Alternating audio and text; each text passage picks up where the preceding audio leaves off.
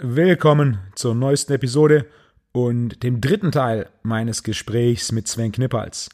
Sven ist einer der schnellsten deutschen 100-Meter-Sprinter aller Zeiten, zweimaliger Olympiateilnehmer. Er hat fünf Jahre lang in England Chiropraktik studiert und ist offizieller Chiropraktor des Deutschen Leichtathletikverbands. Er arbeitet ebenfalls mit den schnellsten deutschen Sprintern im Bereich Krafttraining und Chiropraktik. Wir sprechen im dritten Teil unseres Gesprächs weiter über Sprint, Chiropraktik, wie man schneller wird, welche Rolle Krafttraining im Sprint spielt und einiges mehr. Viel Spaß beim Zuhören.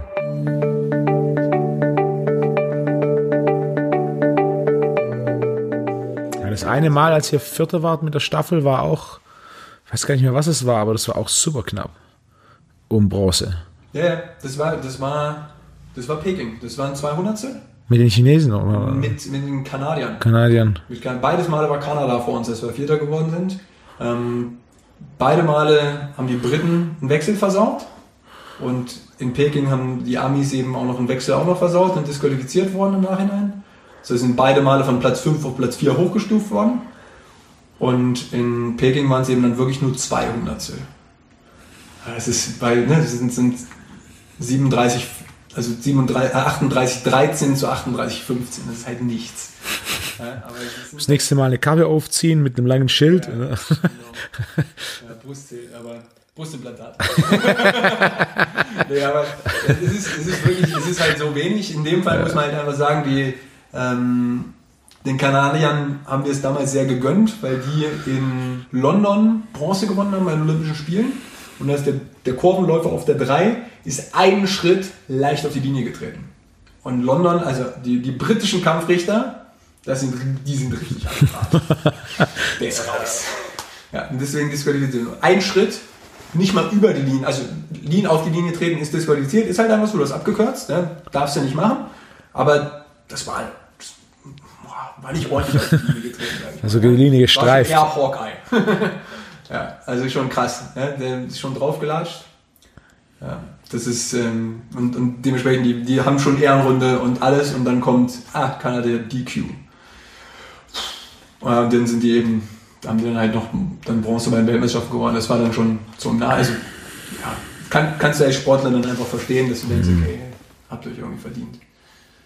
Ja. Die Engländer wurden disqualifiziert? Nee, die Kanadier. Kanadier. Kanadier und, und die, aber die Briten wurden sowohl in Moskau als auch in ähm, auch, als auch in Peking haben die, haben die einen Staffelwechsel versaut und sind dann einfach nicht durchgelaufen. Deswegen haben wir die geschlagen. Die Briten sind schon in der Breite sehr, sehr stark. Die gewinnen im Moment. Also in Europa sind die nicht mehr zu schlagen im Moment. Die haben eben, die zehren jetzt von, von London 2012, was die da alles investiert haben. Und viel Know-how, viel, viel, viel, viel gute Trainer ausgebildet und dann halt auch einfach ja, wenn es dann halt, wenn die Maschinerie erstmal läuft, dann wollen ja viel mehr Leute Sprinter werden, ist Geld ein bisschen drin und Stipendien ja, und so weiter. Gerade also, was. Das, das läuft jetzt bei denen ziemlich gut. Also die haben jetzt in den letzten Jahren, aber die hatten ein Finale, da war zu viel Wind, waren auch alle unter 10. Krass. Ja, waren, waren drei Meter Rückenwind oder so, aber das ist dann halt schon richtig, richtig Sport. Ja, Gerade so vor Olympia, wenn da richtig investiert wird, und dann nicht nur die Athleten Geld bekommen, sondern du auch einen entsprechenden Trainer hast und dann da auch ein bisschen Möglichkeiten ist. Na, das so ein, sagt, sagt dir OptoJump was? OptoJump ist so ein, so ein Messverfahren, da hast du so, so Schienen ähm, um die Schrittfrequenz, wo die Schritte sitzt. Also kannst du sich über ein Video ausrechnen, aber so kriegst du halt einfach Live-Daten. Ähm, und wir haben das in Deutschland auch. Normalerweise kriegst du das, sind es glaube ich so 10 oder 20 Meter. Und Briten sind halt in Claremont, also in, in Florida, haben die zwei Bahnen 80 Meter.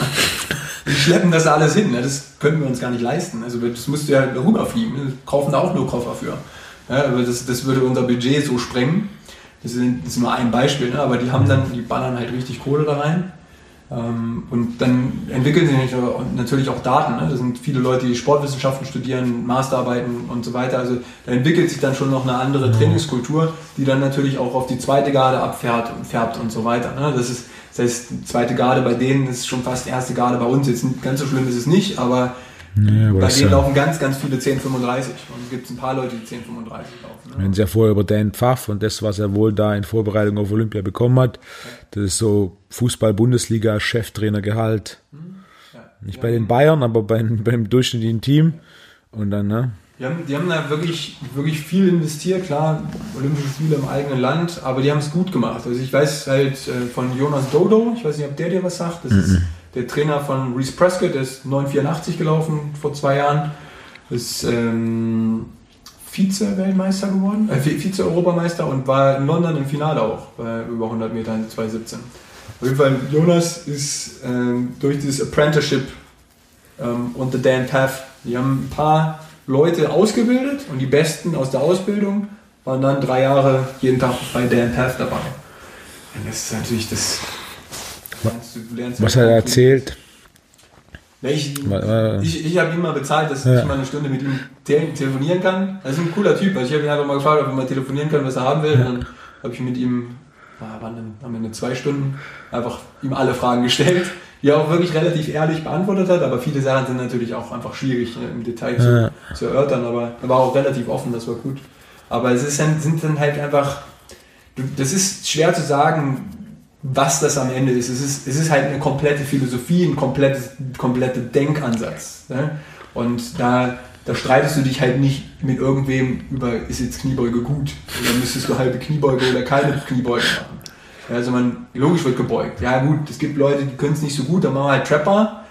Ja, aber du musst schon locker 200 ziehen, das ist kein Thema. Also, also da, da, ist, da würde ich diskutieren, ob du Krafttraining machst, sondern eigentlich nur, ob es halt reicht, 220 zu ziehen. Und was, was, auch so ein Punkt ist, gerade mit dem Kniebeuge und Schnellwerden, die Mehrheit der deutschen Topsprinter hat eine Kniebeugenleistung von über zweifachem Körpergewicht. Also das sind einige, wo wir 160, 180, 200, du hast 205 dastehen. Ähm, ja, also jein. Grundsätzlich, in der Idee ist es, ist es grundsätzlich so. Natürlich gibt es wieder auch Beispiele, jetzt Kevin Kranz, das hatten wir vorhin schon mal, ist ein Beispiel, der macht. Deswegen sage ich die, Mehr, die Mehrheit. Ja, es, gibt, es gibt für alles Ausnahmen. Ähm, aber Platini beugt aber Kreuz, Kreuzheben. Aber 230 Kreuzheben, absolut. Definitiv. Also, und, ja. und der, der, Unterschied ist natürlich auch noch, bist du mal deutscher Meister mit 10,25 geworden. Und Platini, was wiegt der? Ja, ist auch nicht so viel. 80 Kilo? Ja, 80, der ist schon 80 Kilo, 230. Ja, das ist man bei ganz nah bei dreifachem Körpergewicht Kreuzheben. Ja, also natürlich, definitiv. Ja. Platini ja auch 10 oder Also die, die, mein Punkt ist, die, die Maximalkraft ist da und dann bei denen, die auch viel Kniebeugen machen, also Lukas, ähm, Lukas ist er teilweise. Aber, aber er ist halt, halt krasse Sprünge. Ja, das, das die halt Reaktivkraft, die Hilfgra äh, Reaktivkraft bei ihm. Da gibt es ja diese Geschichte mit diesen zwei Turnkästen.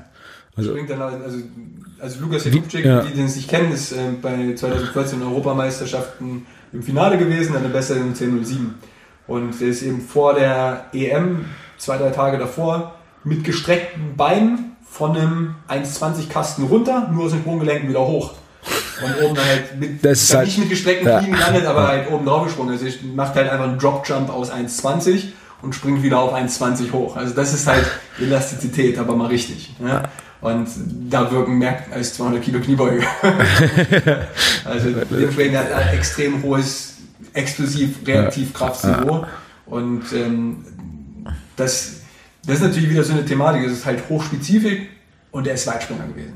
Ja, der ist an die 8 Meter weit gesprungen ja, und ist okay. dann erst zum Sprint gewechselt, weil er relativ häufig verletzt war. Und äh, das sind halt Sonderwege. Ja, und das ist natürlich auch ein Thema. Sprünge sind ein gigantisches Trainingsmittel, wenn du es kannst. Wenn du es könntest. Ja, das ist also, wahrscheinlich die, das großartig. hervorragend im Vergleich zu fast jedem anderen. Das ist das herausragendste Video zum Thema Sprünge ever. YouTube, Linford Christie, Plyometrics. Das ist ein uraltes Video, VHS, vom VHS abgefilmt, komplett, also komplett verpixelt. Aber das, als ich das erste Mal gesehen habe, war es so, okay. Ja. Das hat einbeinige Hürdensprünge. Einbein Frauenhürde, 91 cm.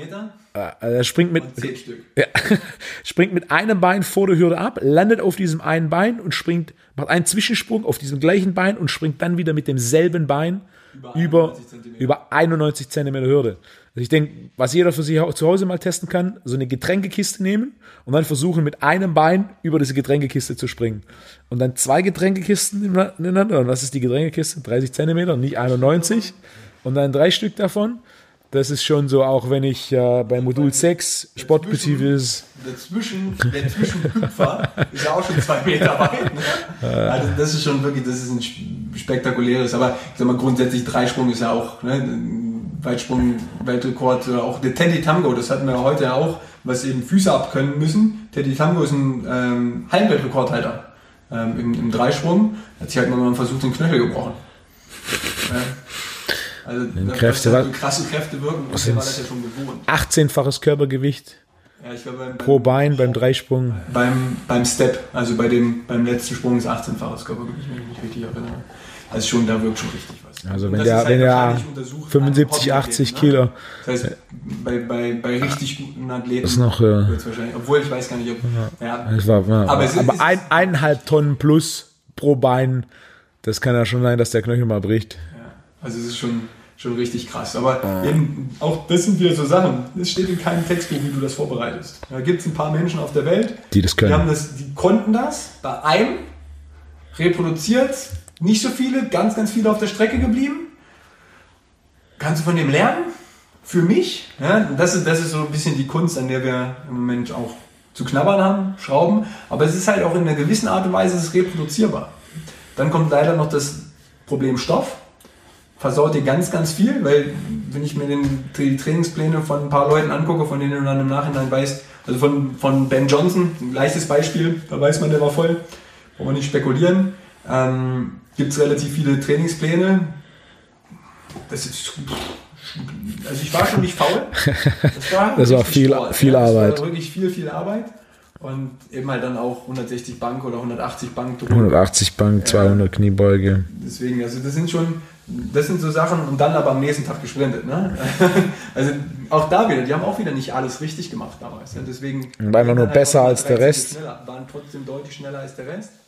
Und, und natürlich das auch das Argument, er war mit Sicherheit nicht der Einzige in diesem. Äh, wie war das von den zehn schnellsten aller Zeiten? Wurden neun schon mal positiv getestet? Ja, also da sind glaube ich sechs positiv getestet und drei sind mit äh, Doping in Verbindung gebracht worden. Also im mhm. Endeffekt Morris Green wurde nicht positiv getestet, hat aber mal dem Typen vom Balko-Skandal 40.000 Dollar überwiesen. Offiziell, offizielles Statement vor Gericht. Hundgasse gehen war das. Dann Christian Coleman jetzt. Vier Misstests. Und wer war es noch? Kriegen wir ganz zusammen. Aber ja, also Nummer zwei, Tyson Gay, positiv. Johan Blake auf, ähm, auf Methylhexamin, positiv. Dann Assefa Paul auf Oxyfrilen positiv. Das ja. ähnliche, ähnliche Verhältnisse wie bei der Tour de France. Da hat ja mal Lance Armstrong auch so das Argument gebracht, dass wenn alle quasi komplett aus den Listen gestrichen worden wären, wäre so im besten Jahr irgendwie die Nummer 34 der gewesen. 134. der nicht, der nicht, der nicht positiv getestet wurde. Nicht, nicht der nicht so. Also, es spielt eine Rolle und somit mit Sicherheit auch Ben Johnson in den 80ern diese ho das hohe Trainingsvolumen und bessere Regeneration hilft mit Sicherheit, aber er war ja nicht der Einzige. Er war jetzt, ne? Die Argumentation lasse ich halt nie gelten, weil das ist ja immer wieder, ja, aber der war ja trotzdem der Beste. Ja, aber du hast halt einfach Leuten die Chance genommen, die konnten nie zeigen, dass sie besser gewesen wären, vielleicht. Ja? Und am Ende ist er der, der am besten auf Stoff reagiert hat. Ja, das kommt auch noch dazu. Das Thema Doping ist halt einfach, es ist da, Punkt, ist halt einfach so. Du kannst nicht alles glauben. Das ist leider die Problematik, aber die Sachen, die halt propagiert werden und wo dann im Nachhinein rauskommt, war dann vielleicht doch nicht nur die Jamswurzel. Ja, oder, das ist immer so ein bisschen diese Thematik. Trotzdem musst du ja daraus lernen, denn am Ende macht dich ja der Stoff nicht schnell. Es macht dir das Training in Kombination. Das heißt, du kannst auch was daraus lesen. Ähm, aber du musst dann eben die Rückschlüsse führen und die funktionieren dann halt nicht mehr. Und die funktionieren halt leider auch nicht bei dem Wetter draußen. Und wenn du nebenbei noch studierst, oder da arbeitest. Arbeitest und so weiter. Also das ist immer, das ist schwierig. Ja? Also ich bleibe ja immer noch dabei, wir machen viel zu viele Fehler noch, die wir nicht wissen, die wir nicht kennen, weil sonst müssten wir schneller laufen, weil ich bin mir ganz, ganz sicher, dass man clean 99, unter 99, das geht schon nicht am Band. Ne? Asafa Paul 96 mal unter, unter 10 in seinem Leben. Okay. Mr. Sub 10. Okay, das ist krass. Ähm, aber das ist, ist der noch? Der läuft noch, aber ist jetzt zwei Jahre hintereinander nicht unter 10 gelaufen. Ja, Wenn er noch viermal unter 10 läuft, hat er die 100. Ja, das ist schon krass. Aber das ist eben so ein bisschen diese Thematik, an der wir, an der wir feilen, an der wir knabbern, an der wir versuchen ranzukommen. Aber die kannst du halt eigentlich nur über dann deine eigenen Erfahrungen. Weil bei uns wissen wir, es ist sauber. Und aus den Fehlern oder aus den Sachen, die funktionieren, kannst du lernen. Aber das dauert halt lange, ist eine ineffiziente Art und Weise. Und das ist, das ist schwierig. Und dann vier Stunden die Woche ist jetzt halt auch nicht Vollzeit. Sonst wäre ich halt auch schon mal in Loughborough gewesen, hätten wir mit Jonas Twain Doe eine Woche mittrainiert. Das sind halt so Sachen. Aber man muss einfach sagen, es klingt immer, ich, ich tendiere immer dazu, die Sachen zu negativ zu sagen. Ich glaube, wir machen einen sehr, sehr guten Job. Der DLV macht einen sehr, sehr guten Job. Ähm, eine gute Entwicklung und die Rahmenbedingungen in Deutschland sind im Moment schwierig mit der Potters-Analyse. Das gibt es genug Leute, die wissen, was das für ein bürokratischer Akt ist. Potters-Analyse? Potters-Analyse ist ähm, ähm, Potenzial, also DOSB und das Innenministerium möchten im Prinzip rausfinden, wo geht die Kohle hin wo sind Potenziale, wie können wir effizienter Leistungssport betreiben. Es ist ja im Moment sehr viel Mischfinanzierung, Olympiastützpunkte, Bundesstützpunkte, Landesstützpunkte, alles sehr durcheinander. Unterschiedliche Trainer werden von verschiedenen Stellen bezahlt und so weiter. Und da wird jetzt im positiven Sinne wird aufgeräumt, negativen Sinne wird im Moment sehr viel Bürokratie veranstaltet, um herauszufinden, was passiert hier eigentlich. Und dementsprechend ist es für Fachverbände wie den Deutschen Leichtathletikverband, aber eben halt auch gerade für die Bundestrainer alles andere als eine leichte Zeit, weil du wirklich alles dokumentieren musst und telefonierst extrem viel.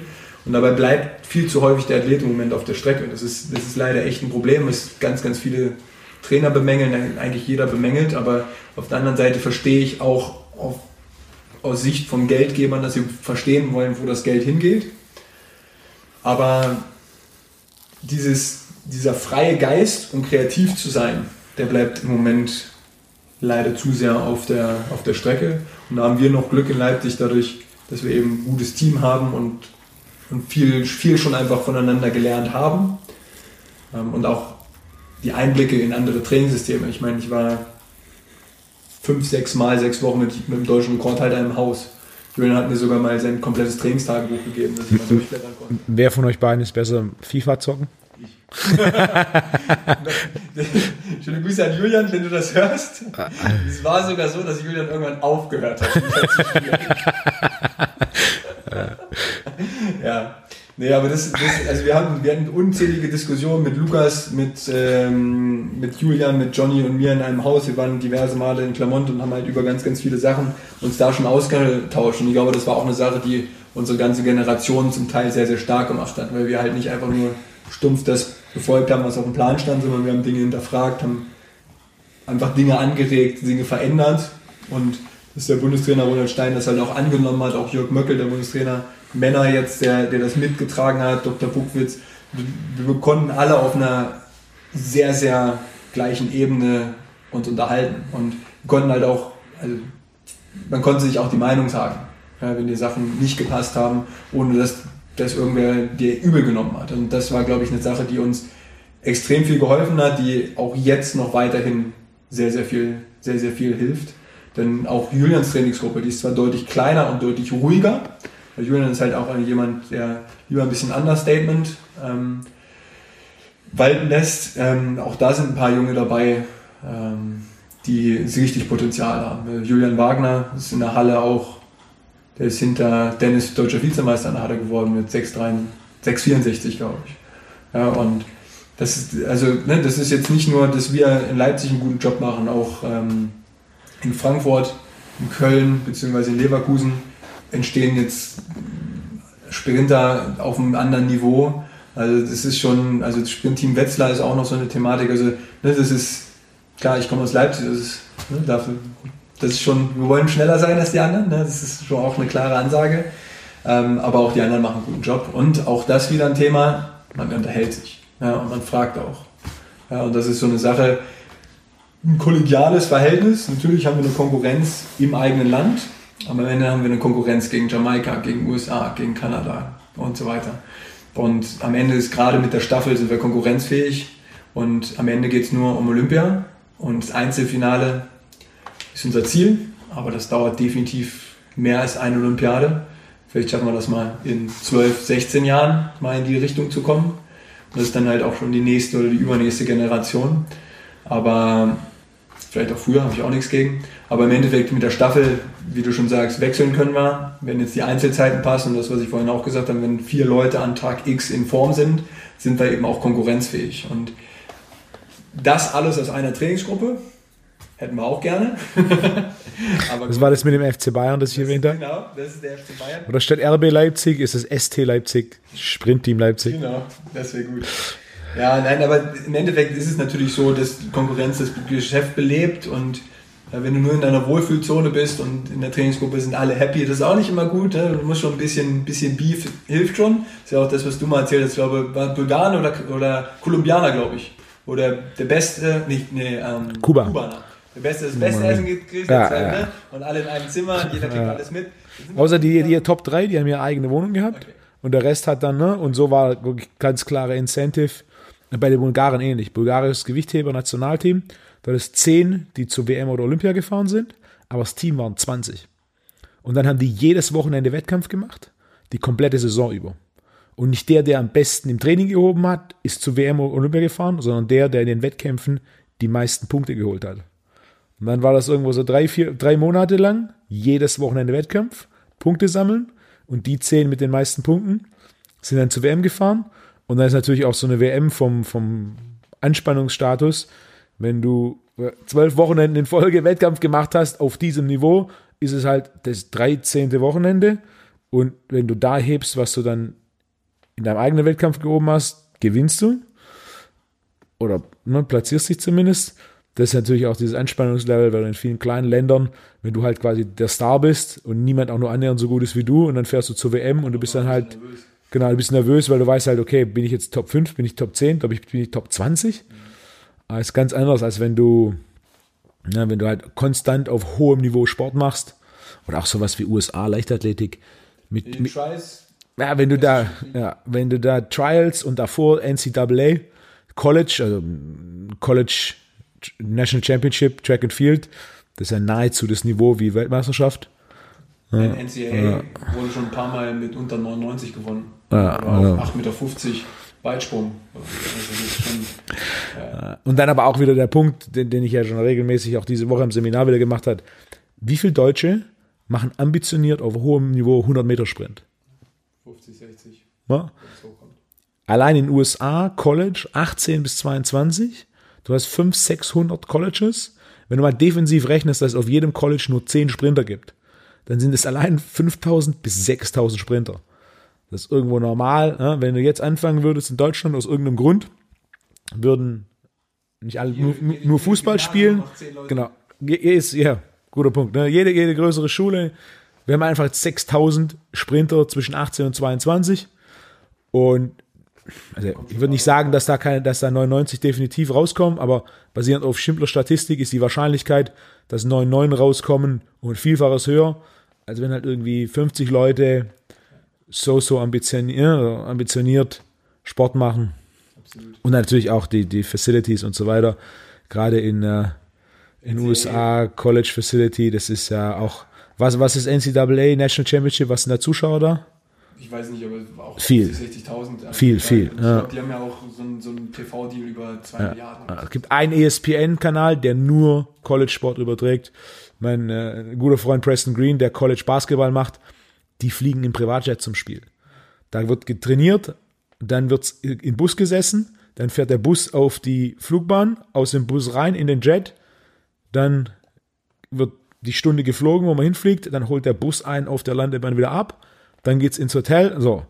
Das ist von der Professionalität, da ist aber dann auch 18.000 Zuschauer bei, für Basketball, jedes Heimspiel ist ausverkauft. Die haben Stadien mit knapp 100.000 Zuschauern, für sowas wie American Football, jedes Heimspiel ist da ausverkauft. Das ist, äh, und natürlich dann auch ein bisschen der Punkt im College, College-Sport, den man auch natürlich nennen muss, ist, die, die Spieler werden nicht bezahlt. Amateursport, das heißt, die haben natürlich das, was an Spielergehältern, gerade im Fußball ist es nicht selten so, dass irgendwie 92 bis 94 Prozent der Kosten einer Mannschaft Spielergehälter sind. Wenn das wegfällt, hast du natürlich dann auf einmal das gutes Einkommen. Also Beispiel Preston ist in Florida, Florida Gators. Es gibt Gators TV. Das ist wie wenn du bei uns Netflix buchst. hast du halt Gators TV, das du buchst im Monat. Und dann siehst du halt quasi alle Gators-Sportarten, die du exklusiv quasi auf dem hm, dann angucken kannst. Bayern TV gibt es, glaube ich, auch, ne? Naja, sowas gibt es ja. dann schon, aber eben bei Bayern und nicht bei, und, bei der genau. Tübinger Uni. Genau. und der, genau. Tübinger Uni, same, same. Uh, wie, wie in Florida, wo du halt natürlich dann ne, das die komplette System und das natürlich auch, auch Facilities und vor ein paar Jahren habe ich ihn besucht, hat er mir davor erzählt, oh, wir, bauen jetzt um für eineinhalb Millionen Dollar, habe ich zur Verfügung gestellt gekriegt und baue den Weight Room um und dann kam ich und war schon super gespannt, bin ich reinkommen und so, okay, was hat sich jetzt geändert? Die Gewichtheberplattformen hat er in den Boden versenkt, sodass sie komplett eben sind. Und er hat die Wand vom Weight Room irgendwie um sechs Meter versetzen lassen, so, dass er ein bisschen mehr, genau, dass er ein bisschen mehr Länge hat. Und das, so zwei, drei Maschinen hat er noch gekauft, aber das war's. Und ich dachte dann so mit, mit eineinhalb Millionen Dollar, die du jetzt zur Verfügung gestellt hast, da, ich, äh, da dachte ich, okay, war. War halt schon vorher War so, äh, okay. Ja, krass. Ja, absolut. Du hast ja überragende, das ist halt dann Masse mit einem guten Staff, hohen Competitive. Ja. Da gibt es so einen, ich weiß nicht mehr, University of Oklahoma oder irgendwas sowas ist es. Auch eine Basketball-Uni wo halt dann quasi Basketball ist der Sport der Uni, dementsprechend die meiste Kohle kommt aus dem Basketball und wird auch für Basketball ausgegeben. Die haben zweistöckige Umkleide, so mit Marmor und da gibt es sowieso MTV Cribs ähm, auf YouTube, wo dann halt quasi die Türe geht auf, so eine fette Glastüre und dann so zwei von den Spielern mit Bademantel und dann, ja, und dann zweistöckig mit Fernseher und ne, so. Ja, ich, also kann ich mir gut schon, schon gut vorstellen, dass die ein oder andere Bundesligamannschaft in, in, in, in, Deutschland da nicht mal ansatzweise nicht mal kommt. Also auch, auch zum Teil wahrscheinlich nicht unbedingt gewollt, ne? aber äh, es ist halt auch eine andere Kultur, weißt du selber. Ne? Also wer, wer macht kein Krafttraining? Ja, mal als ein Beispiel. Ne? Also gerade aus deinem Gesicht ja. Krafttrainingsfokus läufst du in den USA offene Türen ein, in Deutschland eher so, boah, was kaputt. Ja? ja, Highschool, College einfach normal Krafttraining zu machen und noch teilweise schon so, bei zum Beispiel Clemson, North Carolina, habe ich mir mal so ein American Football, das sind halt so ein Krafttraining angeschaut. Das sind halt dann 100 Spieler, die sind in drei Gruppen aufgeteilt und dann machen die auch sowas wie Umsetzen, machen die auf Pfeife, so dass halt alle gleichzeitig das Gewicht dann auch wieder fallen lassen, weil das durcheinander fallen lassen ist eine Geräuschgröße, das, das kannst du nicht. Aber das sind einfach Jungs, die sind 18, 19, 140 umsetzen, ist einfach so okay, mit nicht guter Technik, aber die 140 fliegen hoch. Du hast dann ne, 200 Kilo Kniebeuge, ist normal. 140, 160 drücken die meisten auch. Basketballspieler gesehen knapp zwei Meter. Äh, 140 schulterbreites Bankdrücken, 140 umgesetzt, 160 Frontkniebeuge gemacht, doch tief runter. Das ist natürlich das ist, ne, Ausbildung körperlicher Leistungsfähigkeit. Das passiert nicht innerhalb von einem halben Jahr, aber die machen halt auch Krafttraining in der Highschool dann machen sie Krafttraining im College und schon hast du sechs Jahre Stru ja, genau, strukturiertes Krafttraining in der Pubertät, wo auch mal, mal das hormonelle Umfeld, ne, da, da adaptierst du einfach. Da gab es einen, den habe ich auch kennengelernt, Jeray Grant, der Neffe von Horace Grant. Horace Grant, vielleicht für die auch, die jetzt da Last Dance, die Doku auf Netflix über die Bulls angeschaut haben. Horace Grant hat ja auch ein bisschen für die Bulls gespielt. Jeray, sein Neffe, der hatte teilweise keine Kohle, aber weil Geld nach Hause geschickt hat, also ein bisschen was kriegen die so von der Uni, Geld nach Hause geschickt und hat dann keine Kohle, um zu essen und hat dann einfach so Gallone Wasser gekauft, hat das Wasser ausgekippt und ist dreimal am Tag in den Weightroom gekommen, weil er so ein fetter Gatorade-Spender war. Und hat einfach dreimal am Tag diese Gallone, diese vier Liter mit Gatorade aufgefüllt und hat einfach Gatorade getrunken. Das heißt, sein komplettes Essen war Zuckerwasser. War trotzdem 5% Körperfett, einer der besten Spieler der Mannschaft, also das war auch eher mit den 160 Front Squat, 140 umsetzen, 140 Bankdrücken. Ja, Christian Coleman habe ich dir ja mal neulich geschickt. Christian Coleman, der Hallenweltrekord halt. Ah, ich, ich, ich, halt, ist keine tief-tief-Kniebeuge, ja. aber die ist schon, die ist schon hüftdominant, 230. Ja. Der hat mit 18 200 gebeugt. Auch nicht super schön, ja, muss, man, muss man nicht ja. so machen, aber es sind halt 200. Das sind 230 auf dem Rücken. das ist allein nur. Auf dem Rücken und, und das ist halt auch nicht nur ein bisschen beugen. Also es ist schon ist nicht tief-tief, ja, würde ich jetzt, ja, hätte ich jetzt ein bisschen weniger gemacht, aber 190 beugt er tief, definitiv. Und das halt bei 75 Kilo Körpergewicht. Das ist dann schon ein ordentliches Last-Kraft-Verhältnis und dann kannst du halt aus dem Block springen. Und das sind, das sind so Sachen, wenn du dieses Niveau halt erstmal hast, dann kannst du halt auch dann kannst du halt viel rennen und nicht mehr ganz so viel Krafttraining machen in der Saison. Weil ob du jetzt 230 oder 200 beugst, scheißegal. Ja? Aber aus dieser Kraft das dann umsetzen, Topspeed, oh, das ist das, das Niveau zu arbeiten, das ist, das ist schwierig. Und vor allem, du, da hast du eben auch wirklich, das ist halt ein Studiengang, weil solange wie ein Studiengang theoretisch geht, es sind irgendwo vier, sechs Jahre, in denen du kontinuierlich trainierst, auf einem hohen Niveau. Und bei uns jedes Jahr, ja, kommst in den Kader, musst schnell rennen, hm, musst auch noch ein bisschen zur Uni. Ja, das, und dort, dort, studieren ist ja schon wieder, vor allem wenn du dann ein Stipendium hast, äh, war, ich war in einer Uni auch mit, mit Basketball, wo Preston kurz gearbeitet hat. Und dann war auch einer auf dem Team, so das war the White Boy im Team, der halt einfach auch nie gespielt hat, außer sie haben irgendwie mit 30 Punkten geführt. Und dann habe ich gefragt, warum und so. Ja, der will unbedingt Basketball spielen und der hat nur gute Noten. Das heißt, du brauchst in einem Team einen gewissen Notendurchschnitt. Das heißt, wenn zu viele schlechte Noten haben, wir fliegen halt die mit den schlechten Noten raus. Genau. Und dann war halt er, der, der, der gute Noten hat. Das Lustige war, ich war dann mit ihm bei Facebook befreundet und er war echt so, so Eminem. Ja. Lustiger Kerl. Und ich habe das verfolgt. Irgendwann habe ich ihn nur noch gesehen mit, äh, mit Anzug, Einstecktuch, Uhr und äh, NBA-Spielern. Was er gemacht hat, ist, durch die Kontakte mit Basketball ist er Berater geworden und hat dann auf einmal einige NBA-Spieler, sogar ein paar relativ große Namen, also nicht die Stars, die man kennt, aber so gute NBA-Spieler, die hat da einen Job draus gemacht. und ist dann Berater geworden und das wohl. Äh, Wahrscheinlich sogar nur ja, ja, könnte gut sein. Wenn du dann genug Spieler hast, klar. Und äh, ja. Ja, diese, diese Kulturfrage, und das ist eben, ich versuche schon wieder die Brücke zu nehmen. Nein, aber das ist, das ist eine Sache, die, ich, die wir in Leipzig halt auch wieder probieren eine Performance-Kultur, also eine Idee mhm. zu verkörpern. Und weil am Anfang haben wir uns über Gedanken gemacht, wie kriegt man das hin, diese Performance-Kultur. Und Quintessenz ist eben einfach mit einem guten Beispiel vorangehen. Und das ist, glaube ich, das ganz, ganz entscheidende Punkt, mit dem man dann Leute inspirieren kann, was dann am Ende ne, top-down funktioniert auf jeden Fall nicht. Sagen, mach, schon gar nicht heute, das ging in den 80ern, das geht nicht mehr. Aber zu sehen, es funktioniert und dann, ah, okay, das muss ich machen. Oder halt eben auch das, wie viele Leute haben jetzt angefangen zu sprinten, weil Julian Reus halt 10.01 gelaufen ist. Ne? Also klar hast du jetzt nicht so ein Hype wie so ein Fußballmärchen oder auch die Handballer, die erst die Weltmeister geworden sind. Wir haben ja auch dieses Wintermärchen, ein Handballer Steffi Graf, sowas haben wir natürlich nicht. Aber es zieht ein bisschen. Und noch zieht noch nicht. Noch nicht. Ja, wenn der FC Bayern. ja. Nein, aber das ist, das ist ich glaube, ich glaube, man merkt das ja auch. Ne? Das ist so eine Passion, die einen in einem brennt, die man. Das, ich weiß halt einfach, da ist mehr. Ja? Und da ist clean mehr und das rauszukitzeln, das muss passieren. Die, Erfolgs-, die Erfolgserlebnisse und so die Erfolgsmomente, das durchdringt dann ja auch recht schnell so eine Gruppe. Dieses Beispiel, äh, im Podcast haben wir noch gar nicht drüber geredet, aber wir haben heute im Seminar kurz angesprochen, Gluten und Rückenschmerzen. Ja.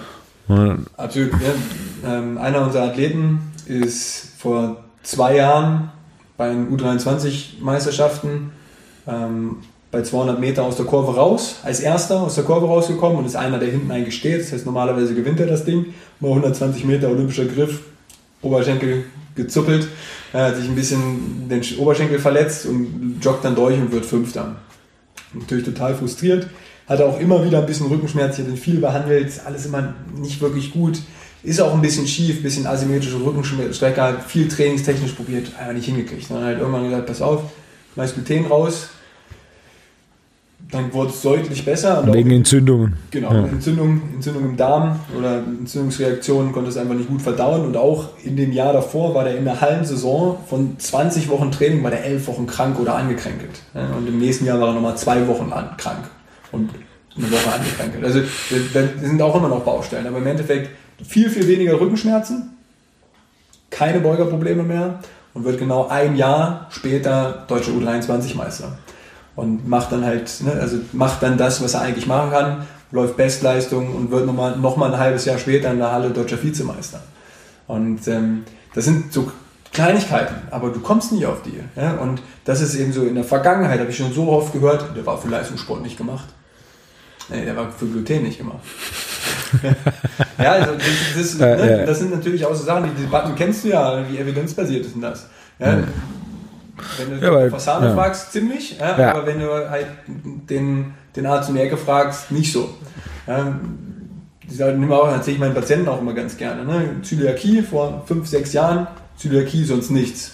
Mittlerweile weiß man, steht sogar bei Wikipedia, 8% Non-Celiac Disease äh, Gluten Sensitivity. Ja? 8% der Deutschen reagieren auf Gluten. Ja? Aber ja, reagieren. Ne? Aber das sind eben die Aber Sachen. so, dass es klar messbar ist. Genau, und, und, wir, und wir machen halt nicht Hobby-Wohlfühlsport, sondern wir gehen sowieso schon an die metabolische und nervale und Regenerationsgrenze. Da darf nichts dazwischen grätschen. Und schon gar nicht irgendwo der Magen-Darm-Trakt, der dann ganz, ganz weitreichende Thematiken hat. Und ähm, das ist in diesem Kontext, es sind so viele Baustellen, auch der gleiche Athlet hat, ähm, hat häufig so ein bisschen Herpes, kommt eben bei, bei, bei, bei viel Stress raus, kriegt so ein bisschen Handentzündung, also viele Hautthematiken macht im Nachhinein immer alles Sinn, aber muss ja. auch drauf kommen. Ja, und, aber das sind so Grundprinzipien. Das heißt, unsere Athleten essen alle kein Gluten oder zumindest größten, größten Teil der Zeit. Wie, wie, wie, in, wie in der Pizza ist Gluten. Du bist ja kein Brot. nee, aber also mittlerweile ist ähm, auch Roy Schmidt ist viel weniger Gluten. Grüße an Roy an der Stelle. Ja, Grüße an Roy Schmidt. ähm, er hat ein bisschen länger gebraucht, um auf Gluten zu verzichten. Nein, aber also, das ist eben die Thematik. Man, man muss in dieser Dynamik sehen, es funktioniert für einige. Und ähm, Roy war ja immer sehr solide und Roy ist wahrscheinlich auch einer von denen, der sehr, sehr wenig auf Gluten reagiert. Aber selbst wenn es nur 2% sind, sind zwei unnötige Prozent. Schneid einfach raus. Hey, es gibt andere Möglichkeiten, ein bisschen mehr Variation ist kein Thema. Und ähm, das gibt es in so vielen anderen Facetten. Ne? Und das umzusetzen. Wir machen es jetzt zweieinhalb Jahre. Ja, das dauert einfach noch ein bisschen. Das ist auch das, was du mir vor ein paar Tagen gesagt hast. Das ist nächste Generation und übernächste Generation. Aber es ist eben, es sind schon so viele Sachen, die funktionieren, aber es sind so viele Sachen, warum du es nicht umsetzen kannst und warum es so schwer ist. Und diese, wie gesagt, ich bin vier Wochen, vier, zweimal vier Stunden die Woche da. Das heißt, davon behandle ich die und bin im Kraftraum. Es sind zwölf Leute. Wie oft redest du mal eine Stunde mit jemandem? Nie. Ja? Und da, da, haben wir schon ein sehr enges Verhältnis. Und ich telefoniere jeden, jeden regelmäßig äh, mit Alexander, mit Johnny. Und wir haben schon eine hohe Kommunikation, aber eigentlich müsstest du müsstest viel, viel mehr reden. Vollzeit. Ja, 40, 50 Stunden. Vollzeit sein. Ähm, aber ich weiß nie, ne? Die letzte, letzte Jahr war das erfolgreichste der Trainingsgruppe. Ja, aber du müsstest. Mit, mit das erfolgreichste Trainingsgruppe. Und da sind ja noch ein paar, ein paar Jahre, die kommen. Absolut, aber nichtsdestotrotz, man muss ja realistischerweise sagen, wir müssten wahrscheinlich drei, vier Leute, also wir müssten einen der Hürdensprinter auf 13,10 bringen und dann zwei unter 10. Dann wird es vielleicht mehr interessant, da wirklich Geld reinzupumpen. Ja, und das nicht morgen. Ja, aber es ist, also wie gesagt, also wenn irgendwie jemand zuhört und mal zwei, drei Millionen über hat, wir sein offen. Nein.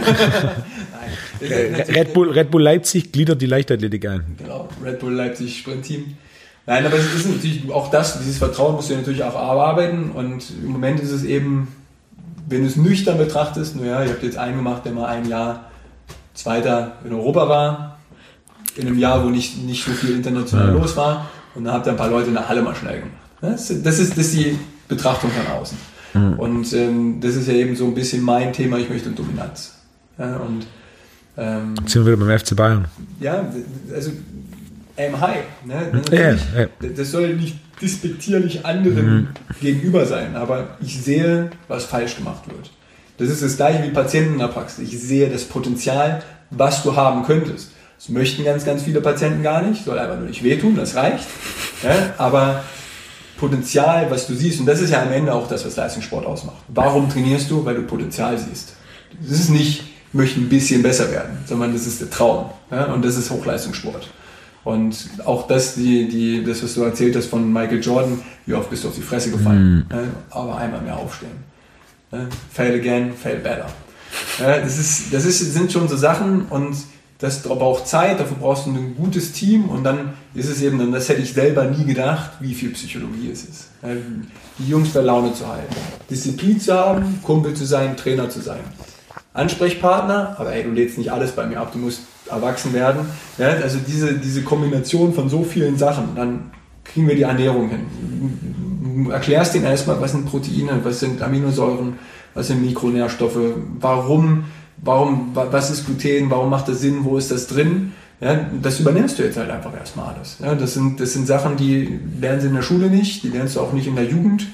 Ähm, und dieses System zu entwickeln im Teilzeitjob ist nicht ganz so einfach, aber es ist eben am Ende macht vor allem Alexander und auch, auch dass Ronald uns da so viel machen lässt ja, und halt auch einfach im, vielleicht auch in den richtigen Momenten mal, mal im Zwischengrätsch, wenn wir vielleicht auch ein bisschen übers Ziel hinausschießen, das ähm, ist mit Sicherheit auch eine extrem gute Sache. Ich bleibe halt einfach dabei, es ist noch ganz, ganz viel Potenzial da, dass wir irgendwo ausgraben müssen und das liegt auch nicht am Geld. Das muss man eigentlich auch sagen. Muss man realistischerweise eben eigentlich auch sagen. Ja, ist, wir können mit gleichen Mitteln es wäre leichter mit mehr Mitteln. Ja, Das hilft ein bisschen. Das liegt dann nicht auf der Straße, genauso nicht. Mhm. Und das Training muss trotzdem gemacht werden. Es würde ein paar Dinge leichter machen. Ein gutes Beispiel ist, wir haben eine Beugerkörpermaschine. Das ist immer Stau im Moment. ja, wir müssen machen Zweiergruppen, dass, dass sie nicht alle an der Beugerkörpermaschine als letzte Übung stehen. Das sind, das sind so Kleinigkeiten, ne? weil wir haben noch andere Beugerkeulenmaschinen, aber die definiere ich nicht als Beugerkeulenmaschinen. ja, also müssen die alle an der, an der Hammer Strength Kneeling und wir haben, wir haben eine Atlantis liegend bestellt, aber die wird beantragt, bis die geliefert wird und so weiter. Ne? Jetzt ist auch noch Corona. Wie ist der nach Olympia da? Ganz so schlimm ist es nicht. Nein, ich, ich überspitze mit Sicherheit viel zu viele Sachen. Aber ähm, es, ich, ich sehe das natürlich auch immer, ich bin ja auch schon als Athlet jemand gewesen, wenn es mir nicht gepasst hat, habe ich es halt selber gemacht. Ne? Also der Glute Hem Developer bei uns, den habe ich gekauft, die Trap Bar, die habe ich gekauft. Squatboard, das ist meins. Ja, ähm, weil, wenn ich beantrage, wann, wann ist es da? Du musst fünf andere Sachen raussuchen und kriegst die billigere Variante zu spät. Und, also, ne, ich mache dann Sachen selber und ich bin halt nicht gut, mich in ein System einzugliedern. Und deswegen bin ja auch nur zweimal vier Stunden Debauer da. Und, und Alex und Ronald Stein und auch der ganze DLV, die sind wieder unterm BMI und so weiter. Du musst ja viel, viel mehr managen. Und das ist wahrscheinlich auch ein Punkt. Du müsstest Trainer viel besser bezahlen. Du musst den Trainerjob viel, viel attraktiver machen. Ja, weil das musst du dann ja du musst ja auch einfach sehen, wenn, wenn du Athleten bezahlst, um den Status quo zu halten, gegebenenfalls, damit du zufrieden bist. Das ist leider auch viel zu häufig der Fall. Ach, ich bin in der Bundeswehr, ist okay, ich halte das jetzt so. Ähm, aber wenn du es hinkriegst, das ist der Trainer, der ist so gut und zu dem will ich Dafür muss ich aber erst so und so schnell laufen und ne, das ist eine ganz andere intrinsische Motivation und ähm, auch unter Competitiveness unter Trainern wieder. Ja, auch das, ne, Im Moment ist es halt eher so, wo gibt es Leute, die Bock haben, diesen Job zu machen und es auch können. Ne, danach wird gesucht und es ist nicht so, hey, wir haben hier 30 Bewerbungen auf eine Stelle, sondern es ist eher so die Bewerbung, die eine Bewerbung, die im Jahr mal ankommt. Und ja, das ist, da, da, da fehlt eindeutig Geld. Also bei, bei Trainern bin ich, das ist, das ist ein krasser Job, weil es überhaupt nicht familienkompatibel ist. dafür wirst du nicht schlecht bezahlt, aber auch nicht richtig, richtig gut. Dafür, dass du im Prinzip im Sommer kein Wochenende zu Hause bist, viel am Telefon bist, drei Monate im Jahr im, im Trainingslager. Ja, also ich habe eine kleine Tochter. Jetzt eine Woche nicht zu Hause zu sein, Du hast vorhin gesehen, ich habe mit einer Kleinen vorhin ähm, telefoniert. Das tut weh. Ja? Und wenn ich mhm. denke, ich würde jetzt vier Wochen nach Florida oder sechs Wochen nach Florida, boah, ja, würde mir meine Frau auch an den Hals gehen. Ja? Also wie blöd das klingt, ja, ja, aber klar, wenn, klar. wenn du es mit genug Schmerzensgeld argumentieren kannst, für ein paar Jahre, ja, oder von mir aus dann, wenn genug Geld da ist, dann mach ein Trainer zwei Wochen, ein Trainer zwei Wochen, ein Trainer zwei Wochen. Ja? Das sind ja die, die Sachen. Und, ähm, und dann auch am Ende eben diese kreative Schaffenskraft. Ja? Dass du einfach mal Zeit Fokus. hast zu denken zu, zu fokussieren, aber auch einfach mal, hey, was kannst du denn eigentlich machen? Oder ich fahre mal zu Wolfgang eine Woche und mache mal eine Fortbildung. Hat, hat keiner Zeit für, ja, weil du musst planen und du musst machen, du musst da sein. Und ja, also von daher klar spielt Geld eine Rolle. Auf der anderen Seite jetzt dieses Jahr Corona mit Dennis Almers, konnten wir kein Trainingslager. Dennis hat den Schalter umgelegt, der war zwei Tage, der war da angepisst. Und dann hat er gesehen, das ist eine Chance. Olympia kommt später, kann ein Jahr mehr trainieren, 200 Kilo Kreuzheben Bestleistung, gut durchtrainiert. Glock auf 160 Kilo. Ja. Und das ist eben so die, die, auch diese, diese Mindset, den ich bei Dennis sehr bewundere, den viele Athleten haben. Ähm, aber Dennis eben insbesondere, da ja eben halt auch wirklich from Ground Zero, drei Muskelfasern, also Muskelbündelriss, viele Sachen verändert, gesehen, es funktioniert, umgesetzt. Cleverer, cleverer Typ, ja, muss man auch einfach, einfach sagen. Ein gutes Beispiel ist, da habe ich mich von Deutschen ein bisschen mit in die, in die Haare bekommen. Er ist die Woche vor der deutschen Bestleistung mit 10.08 gelaufen und wenn du 10.08 läufst, das was ich vorhin schon viel erzählt habe, das kann das Nervensystem überfordern. Dann habe ich gleich gesagt, Dennis, eine Woche nur Kohlenhydrate, müssen das System runterfahren. Magnesium rein ja, und du hörst, du machst Waldspaziergänge und du hörst Bach. Ne? Das können wir machen. Ne? Bach hat er nicht gehört. Und wir haben kurz telefoniert, Sven, du gehst mir auf den Sack. Das soll der ganze Scheiß. Da habe ich nichts mehr gesagt. Am Ende hat er viel Kohlenhydrate, viel Protein ja. gegessen, viel Magnesium, ein bisschen Inositol. Aber kein Bach. Kein Bach. Die 9, 9. Aber zweimal, aber zweimal Wald, aber okay. kein Bach. Okay. Ja, ja, das, aber, deswegen, aber, deswegen ist die 9-9 nicht gestanden. das habe ich ihm auch schon gesagt. Ja. Aber natürlich, also im Endeffekt, ne, er hat dann schon viele Sachen angenommen, aber auch da wieder, wenn dir was zuwider ist. Ja, machst du nicht. Ne. Dann macht es auch keinen Sinn. Aber ich habe auch klar gesagt, Alter, keine Playstation die Woche. Hat er nicht gemacht. Hat, er, hat, er hat das für sich, er hat sich gut abgekapselt und er hat das für sich hervorragend gemacht. Ja, und dann eben performt. Progression. Besser performt. Also es war einfach so, ey, wenn er da 10, 19 oder so nochmal rennt, mega geil haben wir das hingekriegt. Und der rastet halt nochmal mit 10 oder 9 aus. Also das war, das war krass. Also durch Corona war ich nur im Fernseher. Aber puh, mein Opa hat sich erschreckt neben mir. Der hört nicht gut. ja, also das war, ähm, das, das, war wirklich überragend. Und das ist eben auch wieder diese Thematik, was du natürlich als Trainer, gerade als junger Trainer, wo du ein bisschen übers Ziel hinaus fährst, ja, das, da bin ich, bin ich ganz gut drin. Und da eben aber die Ebene zu haben und einen Athlet zu haben, der dir das Feedback gibt, Alter, und aber auf einer Ebene mit dir sprechen zu können, ne, wenn er mir sagt, Sven, halt jetzt mal den Mund, ist es okay, da bin ich beleidigt und im Nachhinein war es absolut richtig. Performt er nicht und macht nichts, weiß er selber, was passiert, ja? dann ist es nicht gut. Aber auch da lernst du halt draus. Ne? Wenn du, manchmal gewinnst du, manchmal lernst du. Das ist dann halt auch so. Nur diese Chance, weil ich kannte die Chance. Das, du, du, weißt, wenn du es schon mal hattest, du wusstest, welche Chance da jetzt kommt. Und ähm, die dann nicht zu versauen durch dumme Fehler wie, wir machen Montag schon mal ein bisschen Krafttraining. Ähm, ja, das ist, ähm, oder äh, ich zocke jetzt die ganze Zeit Playstation und mache 25 Interviewanfragen in der Woche, weil ich jetzt gerade schnell gelaufen bin. Nee, schalt mir lieber das Handy auf Flugmodus ne, und schlaf viel. Und das, das sind, wie gesagt, das sind so diese so Nuancen, wo der ein oder andere mittwochs nochmal guckt, ob er noch schnell ist. ja. ja, ja, klar. Du lachst, aber das ist ja, die Realität. Ja, ne? Ich bin nervös, ich werde ein bisschen nervös, kann ich eigentlich noch, ach komm, 61er machen wir. Oh, da, oh, das war nur ein Krampf. Bei 60 Meter ist nie ein Krampf. ja, also deswegen, das, das, das, sind so Sachen und dann, zack, ist die Chance vorbei. Gab es so oft schon, so oft. Ja, und dann ist immer die Aussage, er war für Leistungssport nicht gemacht. Hm, Sehe ich nicht so. Wenn du einmal schnell zu viel Training schneller laufen und du kannst wieder schnell laufen.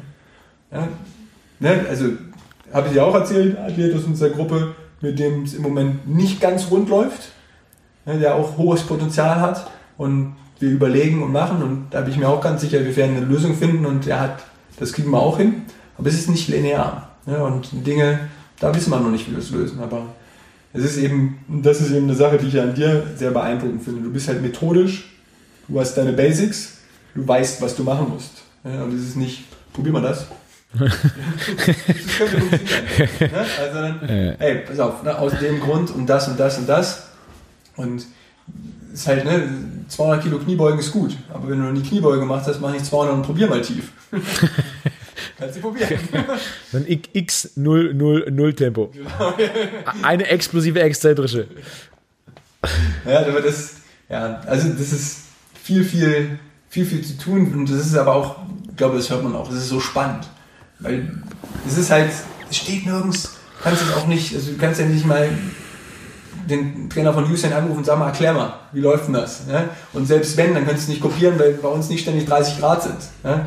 Und das rauszufinden mit all diesen Facetten, mit Psychologie, mit verschiedenen Charakteren, in einem nicht leichten Environment, in einem Nebenjob, das macht schon Spaß. Es nervt manchmal ganz schön, aber das ist eine geile Herausforderung und an der lernt man einfach mega viel. Also therapeutisch für mich, Krafttraining sowieso, menschlich. Äh, Krafttraining habe ich sowieso noch viel zu viel zu lernen. Nicht, dass ich therapeutisch nicht auch viel zu lernen hätte, aber ähm, es sind halt viele Sachen. Früher, also kommst du aus der Uni, logisch, ne, ich adjust euch alle schnell, ne? Also logisch, ja, scheiß. Äh, mittlerweile mache ich, also mache ich wenig bei den Jungs. Also chiropraktisch, ne? relativ viel Soft Tissue. Ich bin schon zum Teil gefühlt eher der Massage-Therapist. Nein, ganz so schlimm ist es dann auch nicht. Ne? Also das ist nur, aber Aromaöltherapie. Aromaöltherapie. Äh, Lomi, Lomi Lomi Nui Massage. nein, aber in, in, dem Buch von Charlie Francis ein komplettes, äh, komplette, komplettes ja. äh, Chapter über Massagetechnik. Mhm. Ja? Weil das Weichgewebsqualität ist ein ganz, ganz wichtiger Faktor. Und auch der Physiotherapie-Podcast mit Thomas Armbrecht. Ähm, Therapie und Massage. Kein Physiotherapeut mag massieren. Ähm, Massage, mega. In Florida beim Chiropraktor in der Praxis war eine Massage, Massagetherapeutin Miranda. Mega. mit dem Ellbogen, mit ganz genau der richtigen Kraft. Du kamst da raus, du warst einfach, warst aber ready. Das heißt, die hat dann leider ein Jahr später angefangen, Medizin zu studieren, dass solche Leute dann leider auch mal noch irgendwas anderes gut können. Aber die war mega. Miranda war der Hammer, aber halt leider nur das eine Jahr verfügbar. Und das ist, auch in Wolfsburg gibt es eine Physiotherapeutin, die das mega gut macht. Mit dem richtigen Druck da durchgehen und das Gewebe geschmeidig machen. Natürlich hält das nicht lange und natürlich musst du das nicht bei der 80-jährigen Oma machen.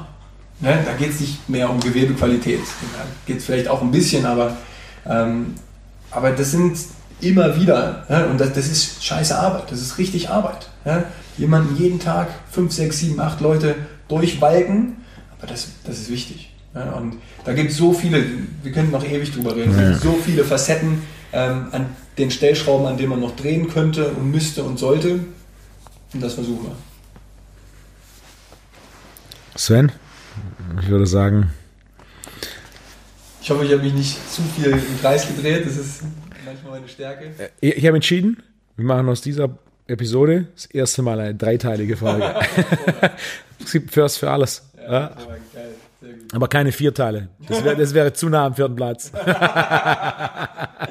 ist die erste, die erste drei, ne? Die erste drei. Ja, ich bin schon mal Vize-Deutscher Vizemeister geworden. Eine Sache ist noch ganz wichtig. Sven, Danke dir. Ich habe zu danken. Vielen Dank, hat Spaß gemacht.